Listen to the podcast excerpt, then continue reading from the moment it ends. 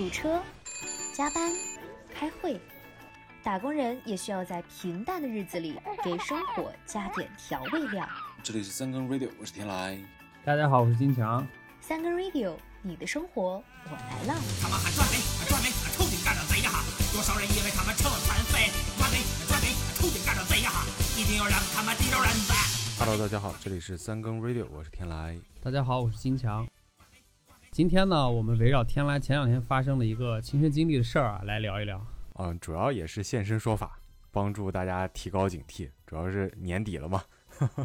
啊，是是是，天来挺不容易的啊。这个白天对外要搞定客户，然后对内还要协调员工工作，防止大家摸鱼。晚上呢还要防盗，所以呢，你先说一说前两天经历什么了吧？好，啊，事情呢要从周四的下午说起啊。当时哦风和日丽，秋高气爽。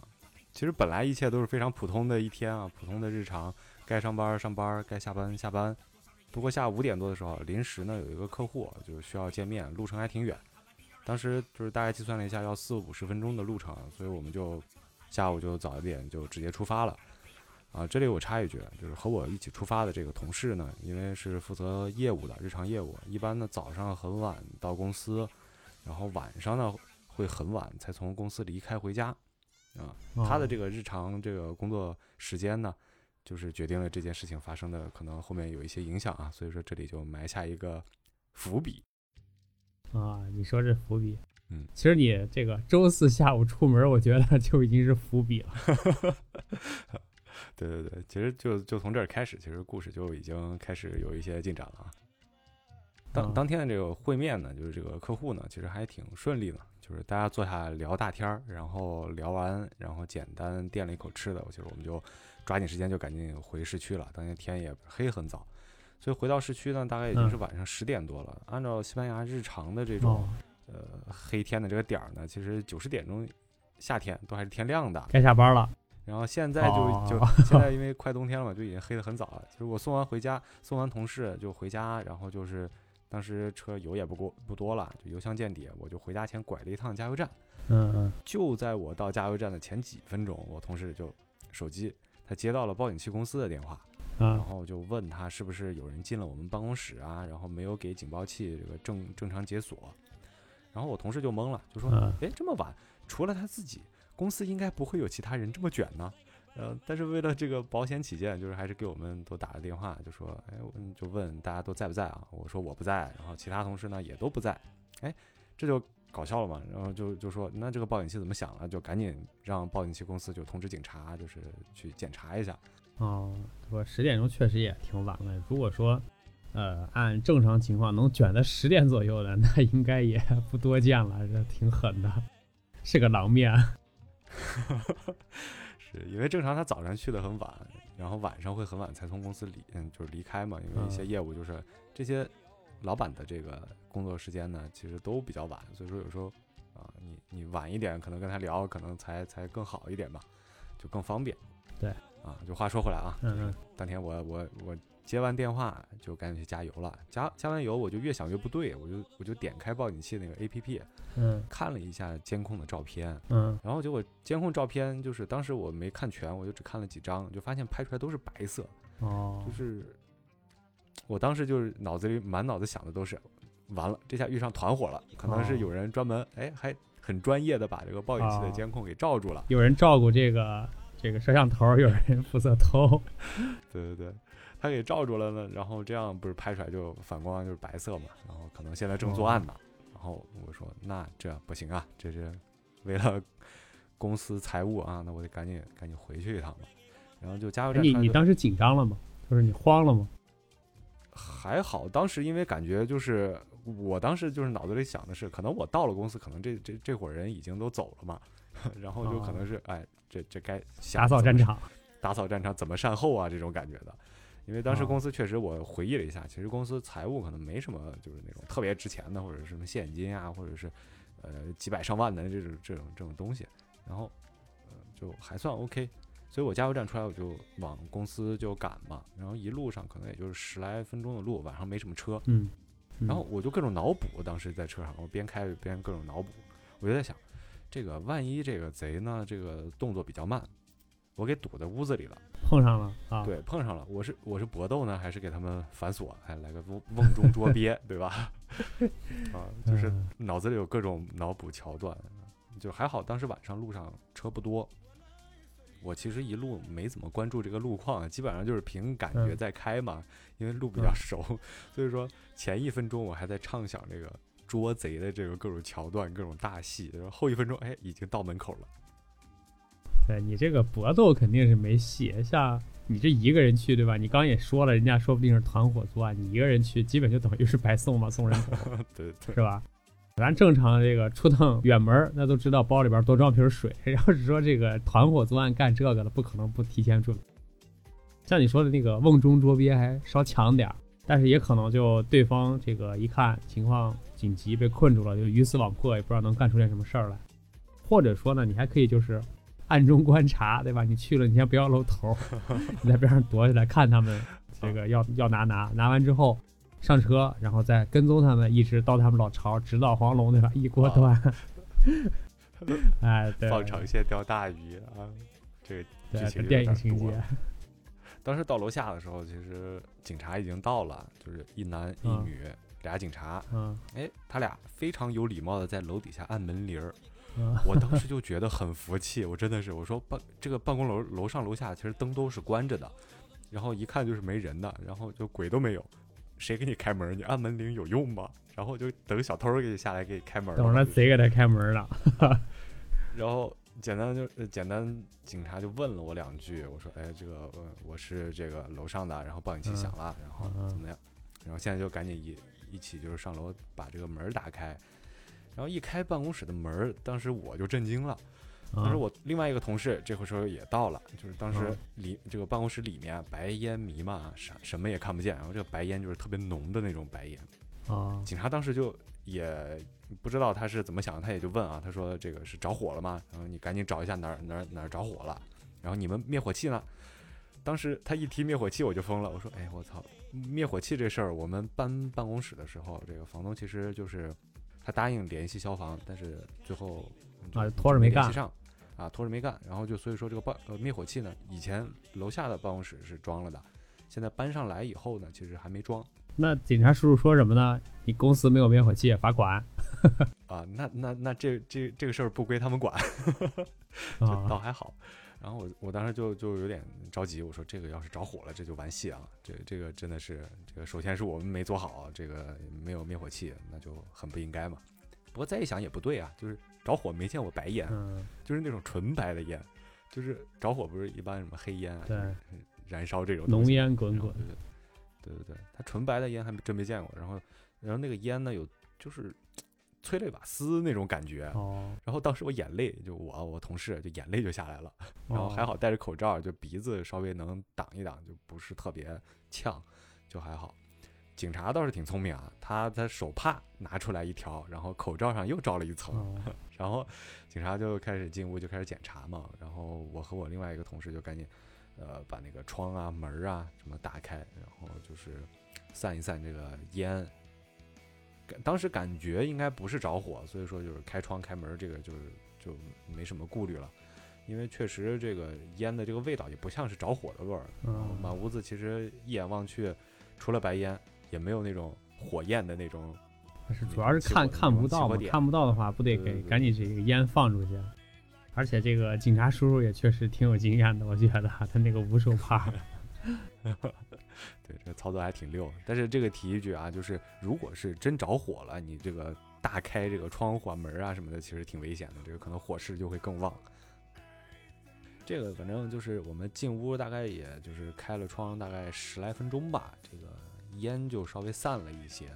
然后这个整个屋子呢，也确实没有什么起火的地方。警察就是在各个屋子就检查了一遍，还上了上了楼，然后去了各种就是整个整栋建筑吧，就是它啊，整体周边也巡逻了一下，巡逻了一下，排查了一下，然后就发现现在已经就是没什么没什么迹象了，然后就只能是得出一个初步结论，就是说这个确实是因为有人闯闯了进来，然后这个嗯监控感应到以后呢，这个报警公司就是联系我们嘛，就说这个是不是我们，然后我们说不是，那报警公司就为了这个安全，他他就先把这个烟雾报警器给炸了。然后他这个一炸呢，就是说这个白烟呢是主要是让这个小偷看不到这个路，看不见这些办公的这些环境，然后就没有办法下手偷了。他就就是看不见嘛，你你也不知道哪儿有有东西。第二个呢，就是这个烟确实有一点这个催泪的这个效果，就是说万一呢这个小偷就给困住了，因为他路不熟嘛，万一给困住了，哎对，就警察一到就瓮中捉鳖。啊，然后给我反正说的是一愣一愣的这个初步结论啊，啊，感觉这个有点编，但是好像还都有点恰当啊。对，就是这个逻辑好像是对的。对对对，嗯，每个地方都有点怪，而且还是火警干了民警的事儿。哎，不过这个我我觉得稍微有点疑问的就是那个保险公司啊，不对，安保公司看见有人进来了，然后为啥把火警给炸了呢？有人进来不是应该？报警就行了吗？啊，对他这个确实也是报警是一方面嘛，另外一个就是他这个这个烟雾感应装置这个呃这个设备这个用处，其实以前是不知道，这回是真知道了。就是说，它确实是，如果是着火了，它可能感应既能灭火又能灭人。啊，对，既能灭火又能这个释放这个舞台舞台效果。啊。它这个出发逻辑就是有人闯进来，监控呢是一个感应摄像头，它就是说你，呃，这个有动作，对，有动作，呃，有有动态的东西的时候，它就会拍照，啊，就是报警器连着以后，然后如果这个时候按常理应该你已经点上报警器了，那屋子里面应该是没有人的，对，不会有动的东西，啊，它感应到动态的东西就会拍照，拍照以后呢就会联系这个报警公司，然后这个报警公司做一个初步的一个呃。检查吧，他如果发现就是你不是公司的人，呃，误操作或者误触这种情况，那就很大概率是有小偷啊，或者是这种盗窃的人进来，那他就要炸掉这个烟雾报警器，然后就释放这个。可能就唯一的这个手里头有的牌就是烟雾报警器，无论什么情况，反正先点再说。对，除了这个烟雾，就还有一个那个报警的声音嘛，有各种。各种那种特别刺耳的那个声音，就提醒周围的人啊，或者是这个附近的路过的人，可能听到这个声音，可能会帮着报一下警，这种东西。啊，明白明白。所以说，嗯，说到底也是因为第确实是第一次遇上这种闯进屋子偷窃的啊，就是本身我还有我同事其实各种经验都不是很足啊，然后警察确实在这种东西应该是看的见见怪不怪了，可能他就开始。整栋楼摸排啊，然后最后，呃，各种这种可能的这种破口，他都就检查一下。嗯，但是确实当时是啥也没查出来嘛。然后这个对于我来说，我我是觉得意料之中。这个因为各种新闻都有报道啊。然后不过警察最后还是找到了一个一扇安全窗，然后这个地方呢，可能是小偷就是从这儿闯进来的。为什么是那个窗窗从来没锁过是吗？它是能锁，但是这个锁可能不是那么的结实，或者是就是它是能从外面，就是你花一些功夫撬一下呀，或者是使点劲儿，它能是推开的。因为这个窗户对于公司本身，我们这个办公室来说是一个安全出口，就是因为除了正门以外，就是其他地方你肯定要留一个，就是如果遇上火火灾呀，或者是一些紧急情况，可以溜出去的嘛，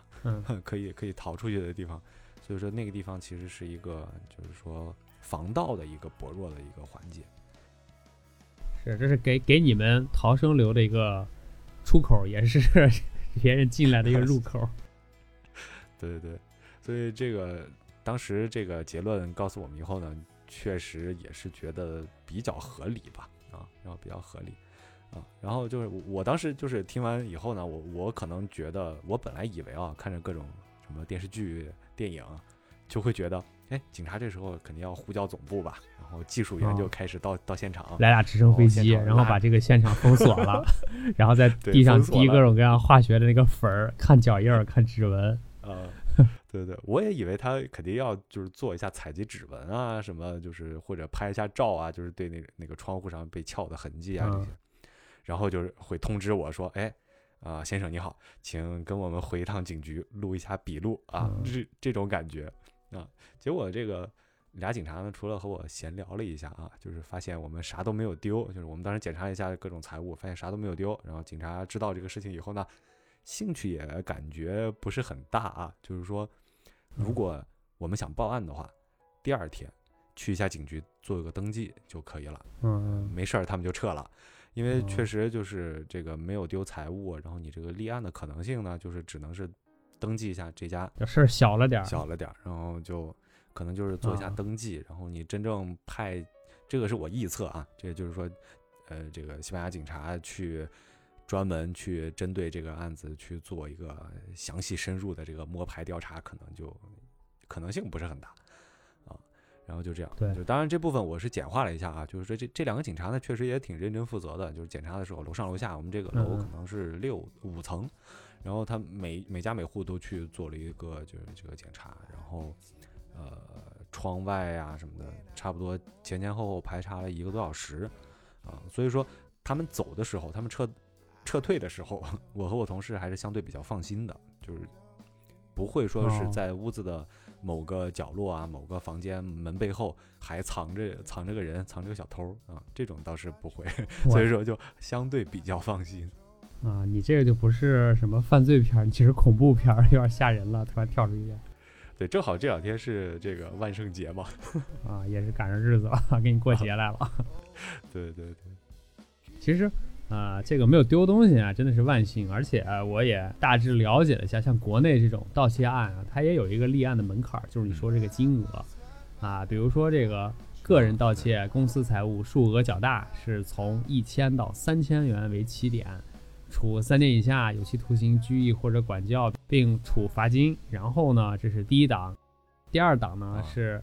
三万到十万，哎，处三年以上十年以下有期徒刑，并处罚金。然后第三档就是数额特别巨大，三十万到五十万，哎，是处十年以上有期或者无期，然后处罚金，然后没收财产。啊、一般可能地区不同，稍微这个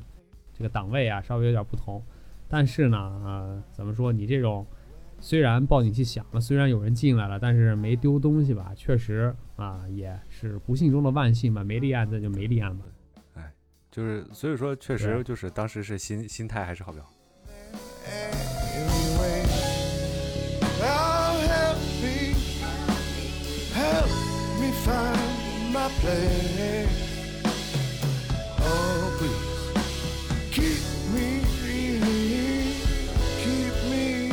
你们这头天晚上忙活了大概几点钟了？我们当天晚上。真正回家都两点半了，因为十点半哦事发，然后我们赶到差不多十点四十五或者是十点五十的样子，然后警察摸排，然后我们又开着窗散味儿，散那个烟。然后最后就是心里总是不踏实嘛，就说那多待待多待一会儿，然后 别小偷发现警察走了，然后他又又溜回来了啊，然后呃 小偷在边上暗中观察呢。对，他也放长线钓大鱼，啊然后我们就多等了一会儿啊，然后就差不多到家，我当天到家差不多两点半，两点哦，对，哦两点半左右了。那这个第二天，这个大家都怎么说呀？啊，再也不敢加班了，是不是借故害怕晚上有贼，借故六点钟准时下班？呃，其实大家其实心态还比较好吧，就是还是刚才说的那个，因为确实没丢嗯东西嘛，所以说就是大家其实不是特别的这个紧张，因为正好第二天其实是赶上我们月底发薪啊，然后第二天就是哦，呃，当时我们还是让就是所有同事到了一下公司，呃，大部分吧，大部分，然后住得远的我们就没让跑了，主要是过来一下就是清点一下自己的这个财物，有些比如说放在办公室的，比如说自己的电脑呀、自己的手机啊，或者自己的一些其他其他的财物，嗯这种看一下是不是确实嗯没丢、啊，然后主要再就是大家领了工资就各自回家办公啊。因为办公室那个报警器那个烟雾的那个味儿确实是太重了，就一直没散，然后辣辣嗓子、辣眼睛的，就是在里面待时间长了不是很舒服。所以说我们就是呃，大家到了办公室以后和大家讲一讲经过啊，然后就是大家没有太担心吧，然后领完工资撤退啊。毕竟就是这种事情，其实在新闻里面看的太多了，然后就是像我们这么就是还算比较幸运吧。什么这种设备啊，什么对这些都没丢，然后都完好无损啊。然后呃，有个同事，我们就是做新做新媒体那那那部分业务嘛，就是他说他还打算写个文章啊，说哎，我们公司遇上了这个呃破门盗窃的啊，然后希望大家提醒一下本地这个本地侨胞啊、本地华商啊，注意这个年底的财务安全啥的，就是大家心态还是比较好。对你这么一说，其实真的还挺挺悬的，可能进来之后顺手拿走个什么电脑啊，拿走个手机啊，是吧？或者拿走点你们公司挺重要的这种设备搬走，都有可能。哎，之后就是你又找过警察吗？或者说警察有没有真的再来再回访一下，然后问一下你们这种事后的情况？啊、这个暂时倒还没有顾上，就是不过警察当时也确实说嘛，嗯就是说如果我们要报案的话，那就第二天去他们警局去做一个这个笔录或者是呃登记什么的。嗯但是呢，我们正好是这两天是一个小长假，就是万圣节的这个假期。其实我们后来琢磨，其实哦。去警局报案的意义已经不是特别大了，因为就是这个假期这个过了以后，然后那你基本上抓人的机会也没有了，然后这种就是也没有什么财务损失嘛，就是这种可能就意义不是特别大。然后警察后来也是有电话沟通嘛，就是根据线索判断了一下，觉得这个机会不大，因为监控呢，当天嗯。我急急忙忙看的那几张白色的拍到烟雾的照片后面，还有几张是确实是拍到了人的。然后这个拍到的这个人呢，他戴着口嗯罩，戴着帽子，然后一共有三张，因为那个像素真的是是一个人是吗？一个人，因为像素太渣了，所以说其实根本已经看不到什么这个相貌特征啊什么这种东西。然后另外一点就是，确实也是因为我们在现场排这些烟雾啊、散烟雾的时候，这种各种门窗啊，其实嗯都已经动过了。然后什么指纹啊什么的，应该脚印儿啊，估计也都破坏的差不多了。所以说有用的线索其实基本上不多。再就是立案可能比较比较难，所以说哦警察最后推荐我们是先和报警器公司沟通一下，然后报警器的公司呢会指导我们就是接下来的这些步骤。所以说这两天一直都在和报警器的公司做这个联系啊，预约这个维修啊，就是预约、哦预约维修我们这个这次立功的这个神器，这个烟雾报警器的这个东西。再加点烟是吧？对，多加点儿。当然了，这个按西班牙这个速度啊，就是现在整个事件的这个推进的进度，其实只走了百分之一啊，这已经过了好几天了。嗯这个其实维修预约，我们当时预约了第二天，结果第二天那个维修工人值班的呢说，啊呃打电话说，哎，放假了，嗯，倒没放假，他们有值班的。然后他说，哎，不好意思啊，这个这边附近又有一个一个抢劫，一个一个盗窃啊，我们得先处理那个，然后嗯再到你们这儿来，因为你们这个已经过了嘛。然后现在就只是去去更换设备、维修之类的，就提醒我们先先嗯做一下这个安全基本的安全措施什么的啊，就是这种，所以哦整个推进进度非常慢。OK，所以这个事儿最后结论是什么？就是或者说警察叔叔除了告诉你们，呃，也没什么，对，没有就是也没什么损失，然后可能也需要录笔录，就第二天去之类的，有没有再跟你们提一些建议之类的呀？或者说就是对这个事儿做个总结？嗯，发现我们什么都没丢的时候，警察叔叔说：“哎，你们非呃失望了，就不是大案。”然后所以说 sweaty，呃，就是其实就是啊说我们运气其实还不错，还挺好啊。因为，在西班牙，其实破坏门锁或者是这个门窗啊，进入住宅偷东西的行为，其实不叫这个偷盗，就是偷窃，就是不是简单的一种就是小偷小摸这种，因为它是破窗啊或者是破门，它是属于使用暴力嘛，就是一般是被当做和暴力抢劫是一样的这个罪行啊。它那个西班牙的这个刑法典其实就规定，就是说这种暴力抢劫的这种入屋盗窃啊，这种刑罚是二到五年的这个监禁啊。然后小偷小嗯摸那种，就是它有另外一个标准啊，就是说财务在四百欧以上的这种才算是比较严重，但是刑罚也不是很重，就是说六到十八个月的监禁就结束了。然后如果你是第一次犯呐、然后或者是还主动提出赔偿的，甚至都有缓刑，就不用坐牢。还给你减点儿。对，都都可以减哦点。，不用做呀。对，所以说他在这方面其实刑罚不是特别的，不是特别的严格啊，其实挺宽松的非。常宽松。所以说这个就是，即便是抓到这个人，其实对他的这个惩罚也不是很重啊。但是我们一直都是说，就是说遇到这种情况呢，就是说如果你真的丢了财物呢，确实是需要报案的，因为这个报案的话会有一些震慑的作用吧。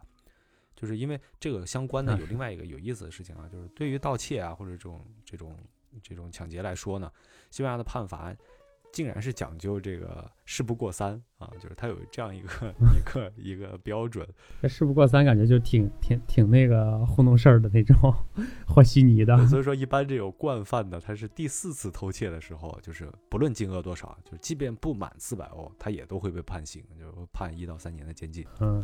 所以说，你的一次报案可能会影响这个后面这个惯犯的这个判罚，这个倒是也是有这个可能的啊。呃扯远了，扯远了。哎，是是是，这个法律上的事儿呢，咱确实就别细说了，因为，啊，这中间的细节也挺多的，咱们其实说实话也不太专业啊，啊，说错容易误导大家。如果想了解的话，还是希望大家能看看这个罗翔老师的视啊频。对对对，啊，看一下张三是怎么 张三有一些什么恶行，对对对，呃，所以对于就是咱们这种老百姓呢，我觉得现实意义比较大的还是如何防盗。呃，那天你跟我说完这事儿，我其实马上就反思了一下自己这个关于防盗上有没有什么缺陷或者短板啊？啊，例如说这个门窗啊有没有锁好，然后随手一些习惯啊，还有一些什么贵重物品之类的放在那儿。嗯，不过还好，就是好像没有啥特别贵重的物品，所以确实这个，嗯，就还行。嗯，需要去这个注意的就是，感觉小区里哈，这个每天来来往往人其实挺多的，比如说送外卖、送快递，还有，啊，这个不知道干什么。我们小区里还有俩学校，还 每天送小孩接小孩，感觉人也挺复杂的，所以我觉得这个可能算一个风险点吧，谁都能进。一般我是觉得像楼层低一点的，就是以前我们可能觉得那种安全窗啊、铁栅栏啊，可能美观嗯上不是太有，就是不是太嗯好，但是这个东西真的是有必要的，这个是第一步用有用。啊。第二步有条件点儿的这个，像我们这种监控报警器啊什么的，就一定得安排上。再条件好点儿的，就是找个有保安的写字楼吧，啊就可能稍微更放心一点儿，就至少有真人在巡逻这种。对你说这保安呢，我就想起来以前我在国外上上班的时候，听说一个事儿。这个中资机构，中资机构一般会，呃，把大家集中在一起住，然后呢，也会雇一个类似于这样你说的保安在楼下或者是什么地方去保护大家。但是呢，有一天这个 中资机构的这个驻驻点就进歹徒了，然后就像搬家公司一样，直接全给搬走了。后来就是查，呃，为什么有保安还能放进来呢？后来就是查呢，发现这个保安被买通了，然后，啊、这边大哥来的时候呢，保安主动给开的门儿。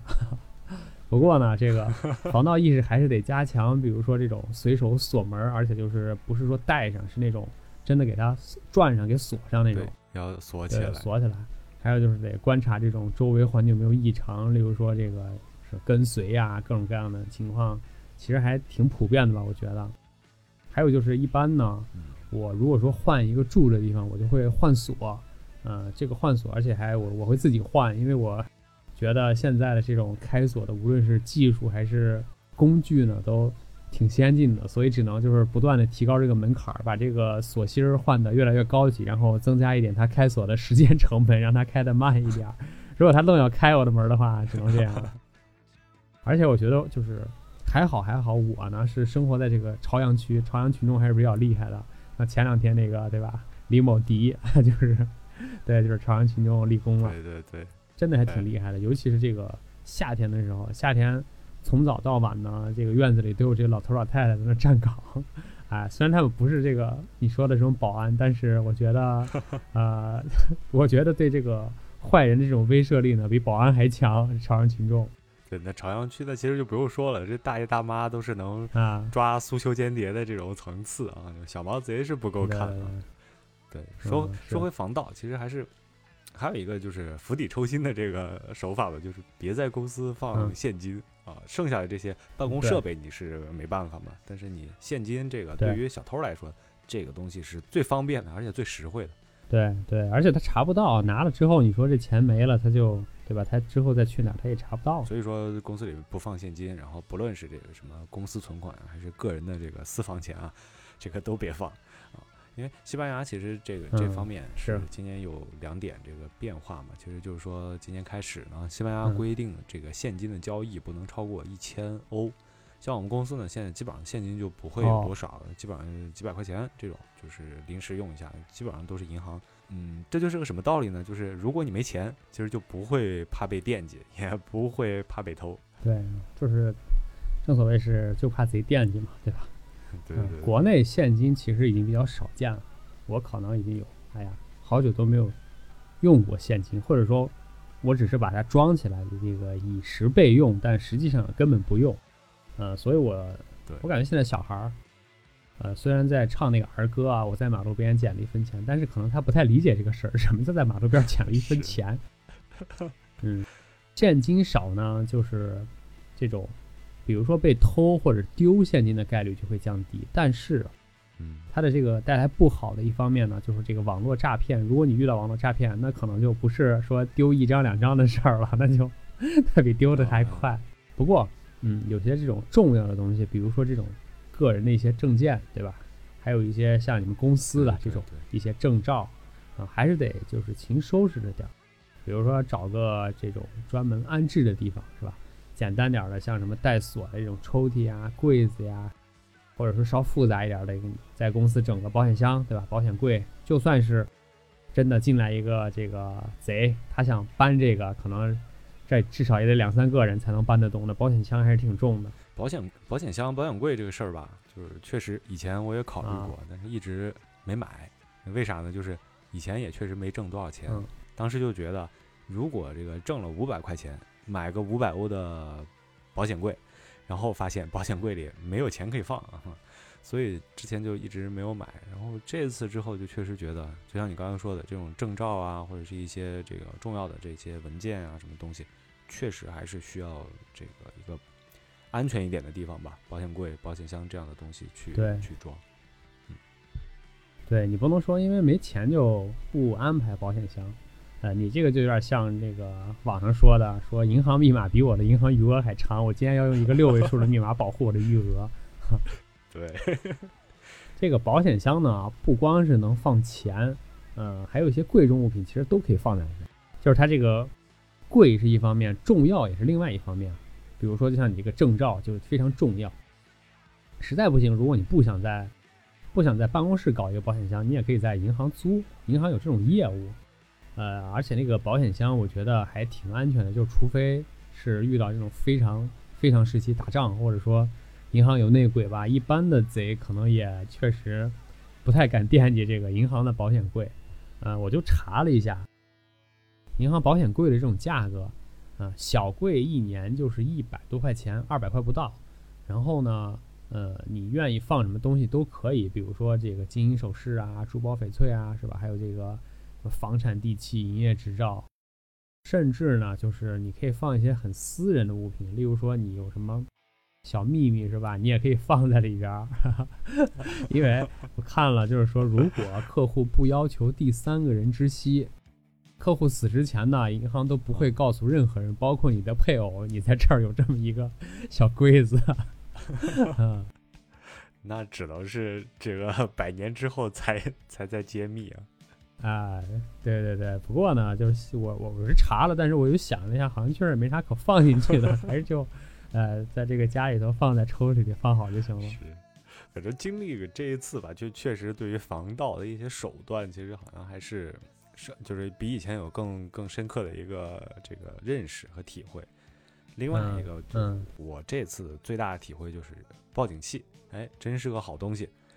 之前就是一直都觉得这个报警器就是价格其实还挺贵的，我我们用的话一个月差不多要六七十，差不多七十欧左右的这个费用。然后这个已经用了很多年了嘛，然后这次这个一立功，然后就是它以后费用再贵一倍啊什么的，我觉得还是会继续用下去。就是确实实在是放在那里没有用就没关系，但是一旦用一次派上用场，其实就值了。哎，回本了就。像你说那个联网报警真的是，呃，挺有必要的，尤其是对于公司啊，还有一些小的这种传感器，我其实还有点想要，比如说呃，这个就是那种门窗报警门器，不知道窗啊对你见过？哎，对对对，还有就是一些监控设备稍微复杂点儿啊，对于住宅其实也可以安排。我还看过一种就是这个心理层面的监监视器，它实际上呢是一个监视器的外壳，然后里面有一个小灯儿，就那个小红灯儿，然后假装自己是一个监视器，你只要给它贴在门口，哎，它就是一个监视器，但是它不能 不能录像，作用呢就是用来呃起到一个威慑的作用，比如说有人来，对吧？这个来踩点儿一看，哟，这有一监视器，算了，换一家吧，就挺像这种这个当代的石狮子。我觉得这个首先成本低，而且作用也高。如果说呃有机会的话，我搞一个，我就贴在我们家门口，每天就可以吓唬他们。异曲同工之妙的还有另外一个东西啊，就是贴纸，就是报警器附赠的一些贴纸，就是类似于你已进入监控区域啊，或者是呃报警器已经联网这种这个贴纸。一般像西班牙的话，可能大大部分的这种住宅，如果是装了报警器的话，都会贴贴在门窗啊，呃一些显眼的位置。其实它是比较有这个震慑作用的，有一个告知的这个作用吧。但是其实这些东西也就是防君子不防小人，万一是哪个贼就是不信邪，哎，就说我偏要闯一闯啊，我我就是闯进来，哎，对，那也真是没办法。对对对，嗯，还有一种就是，呃，算是一种比较事后诸葛亮的这个方法，就是买保险。如果说实在是担心这个东西重要的东西丢了，那真的就上保险。不丢呢，这是好事儿，对吧嗯？什么都没发生。丢了呢，也能通过走这个保险，然后降低点损失。我是大概查了一下，但是好像没有看到这种类似的保险的业务啊。我只是查到一种，就是出国旅游的时候，呃，有时候有保险说保的范围是有这种行李还有随身物品的丢失。但是对于什么住宅啊、办公室啊，或者是一些办公用品的保险，我觉得这个确实啊啊可可以可以问一问，如果说有需要的话。对，就是这么说吧。其实现在保险的种类确实很多，理论上什么东西都是可以保上保险的。对，但是买不，但是买不买保险这个事儿就见仁见智了啊，见仁啊见智，这个大家可以自己决定。对对对，哎，总之是说了这么多呢，最好的事儿呢就是不出事儿，平平安安最重要。哎，还是希望啊、大家都平平安安。对对对，因为确实也是马上就要年底了吧，这个各路盗贼啊，或者是各路小偷啊，其实也是年底要冲一下业绩嘛。也开始给自己准备年终奖了。所以说大家提高警惕，这个是最重要的。最后呢，就是，哎，以我亲身的经历吧，给大家哎提个提个醒儿啊。最后祝大家啊出入平安。那这样，本期节目就到这里，我们下期再会，好，拜拜。拜拜。